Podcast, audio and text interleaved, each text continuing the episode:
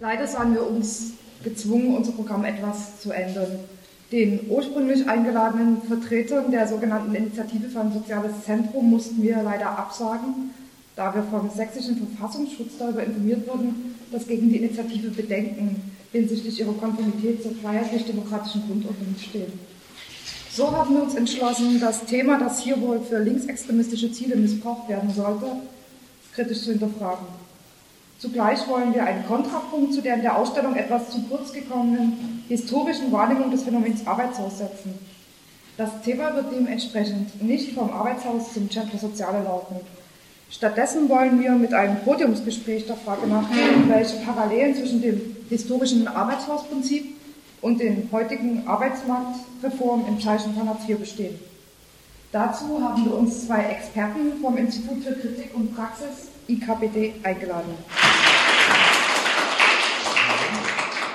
Herrn Paul, der sich als Historiker mit dem Thema befasst hat, und Herrn Hering, der sich als Experte mit dem Hartz-IV-Reform auseinandergesetzt hat und diese auch auf ihre historischen Wurzeln befragt. Ich bitte Sie, verehrte Anwesende, Ihre Fragen vorerst zurückzustellen. Wir werden Ihnen nach dem Gespräch Zeit für Nachfragen und Diskussionen einräumen. Herr Paul, Herr Paul, Herr Hering, ich freue mich, ähm, dass Sie Zeit gefunden haben und sich so kurzfristig bereit erklärt haben, für heute Abend einzuspringen. Guten Abend. Ja, wir freuen uns, hier sein zu können und gewissermaßen die Breche springen zu können. Man muss ja flexibel sein heutzutage, nicht wahr? Ja, das meine ich auch. Sehr unangenehm, die Sache mit dieser Initiative für ein soziales Zentrum. Man muss schon aufpassen, wie man sich da so einlädt. Man kann heute einfach niemandem mehr vertrauen, sage ich. Radikale überall. Ja, Vertrauen. Mit dem Aspekt des Vertrauens wären wir auch schon fast beim Thema. Arbeitshäuser, Hartz IV, diese Instrumente dienen bzw. dienten ja gleichermaßen dazu, Menschen, von denen viele sagen, sie würden auf Kosten der Gesellschaft leben, zum Arbeiten zu bringen. Kann der Arbeitszwang so dazu dienen, das Vertrauen in die gesellschaftlichen Strukturen zu stärken oder zu erhalten? Arbeitszwang. Also ich meine, aber in, im Kern kann man das natürlich durchaus sehen. Das ist keineswegs völlig, völlig abwegig oder gar ideologisch, wie manch ein Ideologe meint. Ich meine, bei aller Kritik, die wir heute am Arbeitshausprinzip haben, ja, das Arbeitshausprinzip zielt ja gerade ähm, auf die Herstellung von Gemeinschaft, ja. Und zwar dadurch, dass es Vertrauen schafft.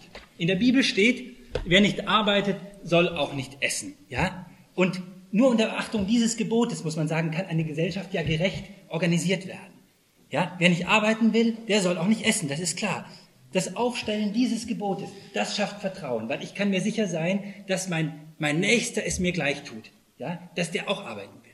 Und nun, ich meine, es ist natürlich unchristlich, das wissen wir, jemanden verhungern zu lassen. Und genau da setzt das Prinzip des Arbeitshauses an, indem es die Gemeinschaft derjenigen wiederherstellt, ja, und auch unter denen wiederherstellt, die sich aus welchen Gründen auch immer ursprünglich, ähm, das waren aus der Gemeinschaft derjenigen, die arbeiten wollen, ausgeschlossen haben. Ja? Manchmal selbst verschuldet. Ja? Aber da setzt das Arbeitshausprinzip an und das Arbeitshaus, das verschafft denjenigen Arbeit, die das nicht wollen, die das nicht können und es verschafft ihnen natürlich gleichzeitig Brot und Obdach. Ja, aber ich meine, ich glaube, bei allem, äh, was wir nachher noch zum Arbeitshaus hören werden, eines kann man sagen, ähm, natürlich haben wir dafür, wir werden dazu noch kommen, die modernen Dienstleister am Arbeitsmarkt, wir haben dafür natürlich deutlich modernere Methoden. Diese moderneren Methoden werden wir ja später noch diskutieren. Werfen wir zunächst einen Blick zurück in die Geschichte. Herr Paul, Sie haben sich mit der Geschichte des Arbeitshauses befasst. Lassen sich diese mehr oder weniger christlichen Motive für die Herausbildung des Arbeitshausprinzips tatsächlich historisch nachweisen? Ja, die christliche Religion ist als Schubkraft, die zur Herausbildung des Arbeitshausprinzips führte, kaum zu unterschätzen. Also die, also eine Vielzahl der ersten Arbeitshäuser waren ehemalige Klöster. Alle Arbeitshäuser jedoch orientierten sich mehr oder weniger an klösterlichen Lebensformen. Und so haben wir hier eine direkte Linie, die vom Bete und Arbeite der Benediktsregel hinführt zum Arbeiter und Bete des klassischen Arbeitshauses, wie es sich in der frühen Neuzeit herausgebildet hat. Nun gut, das wäre der kulturelle und ideologische Hintergrund, aber die ökonomischen Veränderungen sollte man doch nicht vergessen. Ja, das stimmt natürlich. Also ein weiterer wichtiger Faktor, der zur Entstehung der Zucht- und Arbeitshäuser beitrug, das war die etwa zeitgleiche Herausbildung des Frühkapitalismus. Somit ist es kein Zufall, dass wir die ersten Arbeitshäuser in England und in Holland finden, wo die ökonomische Entwicklung am weitesten fortgeschritten war. Dort gab es eine Vielzahl von Menschen, die bettelnd umherzog und zum anderen hatten die neu entstandenen Manufakturen Probleme, Arbeiter zu finden, die sich der strafferen Arbeitsdisziplin unterwarfen. Der humanistische Gedanke der Besserung wurzelte somit nicht nur ausschließlich in der christlichen Religion oder in der Reformation, sondern ganz direkt in den neuen ökonomischen Gegebenheiten. Ich meine, da kann man ja, da kann man ja auch anknüpfen. Ich meine, wir können da deutlich Parallelen ziehen zwischen der Situation, sage ich mal, im 15., 16. Jahrhundert und unseren heutigen Gegebenheiten. Damals waren es, wenn man so will, ja auch Prozesse der Globalisierung. Also ähm, ich verweise auf eine erste Entstehung des Weltmarktes oder sowas, die die Leute vor eine ganz neue Situation stellten. Ja? Und so wie die Leute damals lernen mussten, dass es nicht Gott war, der ihnen irgendwie das Auskommen sicherte, sondern ihre eigene Hände Arbeit. Ja? So müssen die Leute sich heute halt auch auf die Globalisierung einstellen. Und ich sage, ich sage, dabei sind die modernen Dienstleistungen am Arbeitsmarkt, ja, landläufig Harzgesetze genannt, für viele eine wirkliche Hilfe. Ja, eine wirkliche Hilfe, ich betone das. Also, ähm, da, da, da, da kann man noch so viel jammern und lamentieren. Ja, ich meine, wir müssen uns auf, auf eine veränderte Situation einstellen. Unser, unser Sozialsystem, das kostet zu viel. Wir haben eine verschärfte ähm, Konkurrenz unter Wirtschaftsstandorten und da brauchen wir natürlich hier auch eine bestimmte Leistungsmentalität. Und da kann man denjenigen, die das von sich aus nicht mit sich bringen, ja, da hat nicht jeder die Veranlagung dafür, sage ich mal, den kann man mit der Unterstützung der Arbeitsagentur und nicht zuletzt mit Hilfe dieser viel gescholtenen 1-Euro-Jobs, den kann man damit wirklich helfen. War die Entstehung der Arbeitshäuser eine Reaktion auf eine ökonomische Umbruchssituation? Ja, so kann man das durchaus sehen. Also mit dieser Position kann ich konform gehen. Damals war es das Arbeitshaus, mit dem man auf die neue ökonomische Gegebenheit reagierte. Heute sind es eben die Harzreformen. Die Frage, die man sich allerdings stellen kann, ist die nach der Effektivität dieser beiden Ansätze. Wann und wo entstanden die ersten Arbeitshäuser genau? Also wie ich schon sagte, die ersten Arbeitshäuser entstanden in England, die sogenannten Workhouses oder Houses of Correction. Für die Entwicklung äh, auf dem Kontinent waren diese jedoch von untergeordneter Bedeutung. Eine Vorbildwirkung hatte vor allen Dingen das Amsterdamer Arbeitshaus. Dieses war das erste europäische, also kontinentale Arbeitshaus. Dieses Rasp- und Spinhaus, wie es auch genannt wurde, äh, wurde 1595 bzw. 1597 begründet. Seinen Namen hat es von den Tätigkeiten, die dort verübt werden oder verrichtet werden mussten. Das war zum einen für die Männer das Raspeln von Schwarzholz, was aus Südamerika importiert worden war und das als Färbemittel benutzt wurde. Die Frauen, wie sich leicht denken lässt, wurden dagegen mit dem Spinnen von Wolle beschäftigt.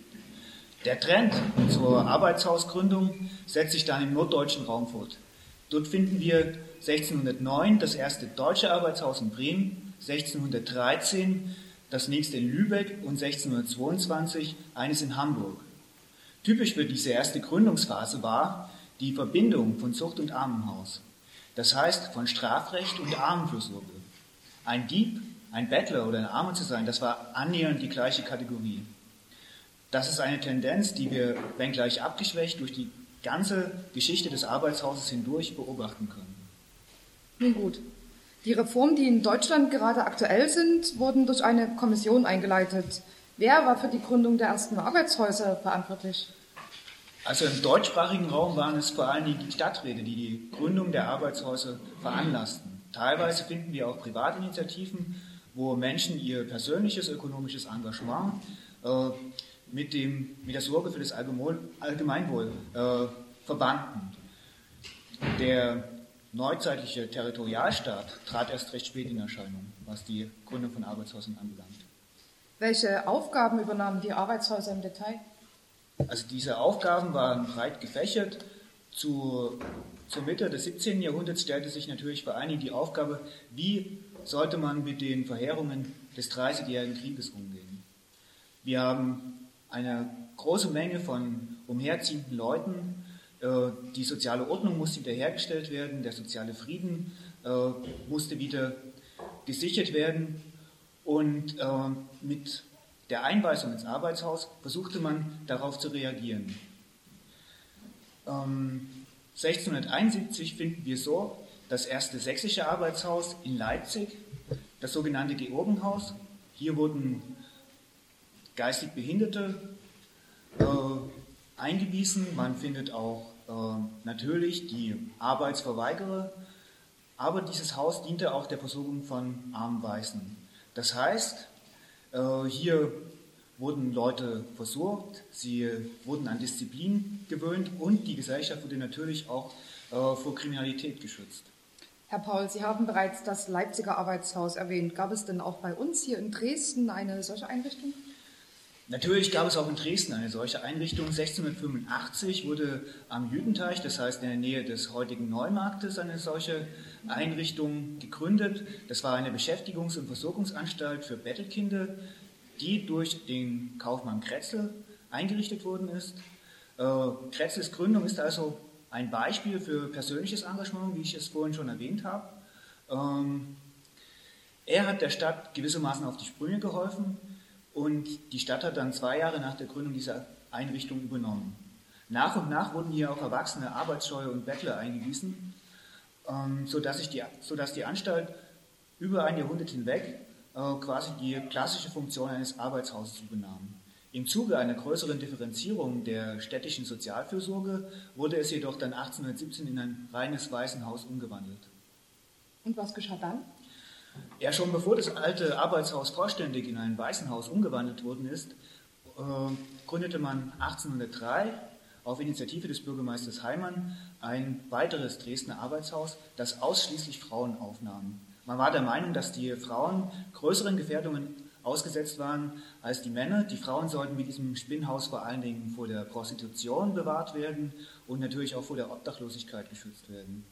Und in gewisser Weise war das Arbeitshaus somit ähm, auch ein Ort der, ähm, ja, man kann schon sagen, Emanzipation. Denn die Frauen wurden hier angeleitet, sich eigenständig äh, ihr Brot zu verdienen.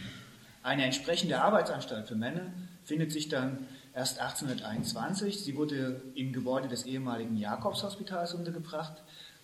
Heute etwa so in der Nähe des, äh, der Musikhochschule bzw. des Kraftwerks Mitte. Äh, diese Anstalt sollte dazu, dienen, Arbeitsscheue wieder in die Gesellschaft einzugliedern. Äh, die Einweisung erfolgte zumeist zwangsweise, aber auch eine freiwillige Unterbringung in dieser Einrichtung war möglich. Ich kann mir vorstellen, dass gerade die, die zwangsweise eingewiesen wurden, keine besonders große Lust auf Arbeit hatten. Was passierte mit denen, die sich, den Arbeits-, die sich der Arbeitshauserziehung verweigerten? Also die gängigen Strafmethoden waren zum einen Arrest, also das Einsperren in dunklen Räumlichkeiten, dann haben wir den Kostentzug und natürlich die körperliche Züchtigung. Um die aus dem Arbeitshaus entlassenen äh, zu einer nachhaltigen Besserung anzuhalten, belegte man auch die Rückkehr interessanterweise mit Strafe. Mindestens bis 1845 war es üblich, die Delinquenten bei einer zweiten Arbeitshauseinweisung mit einer körperlichen Züchtigung zu empfangen, dem sogenannten Willkommen. Ich meine, wenn ich da mal anknüpfen darf, daran kann man ja, wie ich finde, sehr gut sehen, wie eine liberale Demokratie heutzutage in der Lage ist, gemeinsam mit den Menschen und nicht gegen sie eine gerechte Gesellschaft zu schaffen. Ich meine, man, man, muss, das, man muss das historisch natürlich einordnen, ja, aber trotz allem diese, diese Strafpraxen, das, das kommt uns doch heute schon irgendwie sehr mittelalterlich vor. Um da mal einen Vergleich zu ziehen mit, ähm, mit unserer heutigen Situation, ähm, in den Harzgesetzen haben wir mit dem Fördern und Fordern ein flexibles Instrumentarium, ja, wo wir einerseits nicht zu, nicht zu sehr in die Freiheit des Individuums eingreifen, andererseits aber doch die Möglichkeit haben, mit ihm gemeinsam zu gucken, was es da für Möglichkeiten gibt. Und ähm, vielleicht nochmal im Vergleich zu, dieser Arbeits, zu diesen Arbeitshäusern ähm, in der frühen Neuzeit oder sowas. Ich glaube, heute geht es vor allem um Inklusion, um Inklusion in den Arbeitsmarkt und weniger um Exklusion aus der Gesellschaft. In der Tat, uns scheint es ja heute nicht mehr vorstellbar zu sein, dass ein Hartz-IV-Empfänger bei seinem zweiten Arbeitsagenturbesuch erst einmal eine schallende Ohrfeige empfängt. Gab es damals auch Kritik an der Strafpraxis? Durchaus. Ähm, es war der Kreisdirektor Johann Daniel Meerbach, der die Abschaffung der Willkommensprügelstrafe äh, veranlasste. Er läutete damit ähm, zugleich eigentlich das, den, den, Anfang vom Ende des klassischen Arbeitshauses hier in Dresden ein. Ähm, Meerbach setzte sich auch sonst für eine gewisse Humanisierung des Anstaltsbetriebs ein. Die Arbeiten sollten nach seiner Ansicht weniger monoton gestaltet werden, sondern ein Minimum an geistiger Aufmerksamkeit erfordern, sie sollten äh, Freude am Gelingen erwecken und äh, um einen nachhaltigen Erziehungsprozess bei den Korrigenten in Gang zu bringen, setzte Mehrbach, das muss man ihm natürlich zugutehalten, logisch konsequent auf eine Verlängerung der Arbeitshausunterbringung. Ähm, das lief letztlich darauf hinaus, dass man ein neues Arbeitshaus schaffen musste, denn das Jakobshospital war weder für die Pläne Mehrbachs geeignet, noch äh, konnte es die steigende Anzahl von Delinquenten aufnehmen.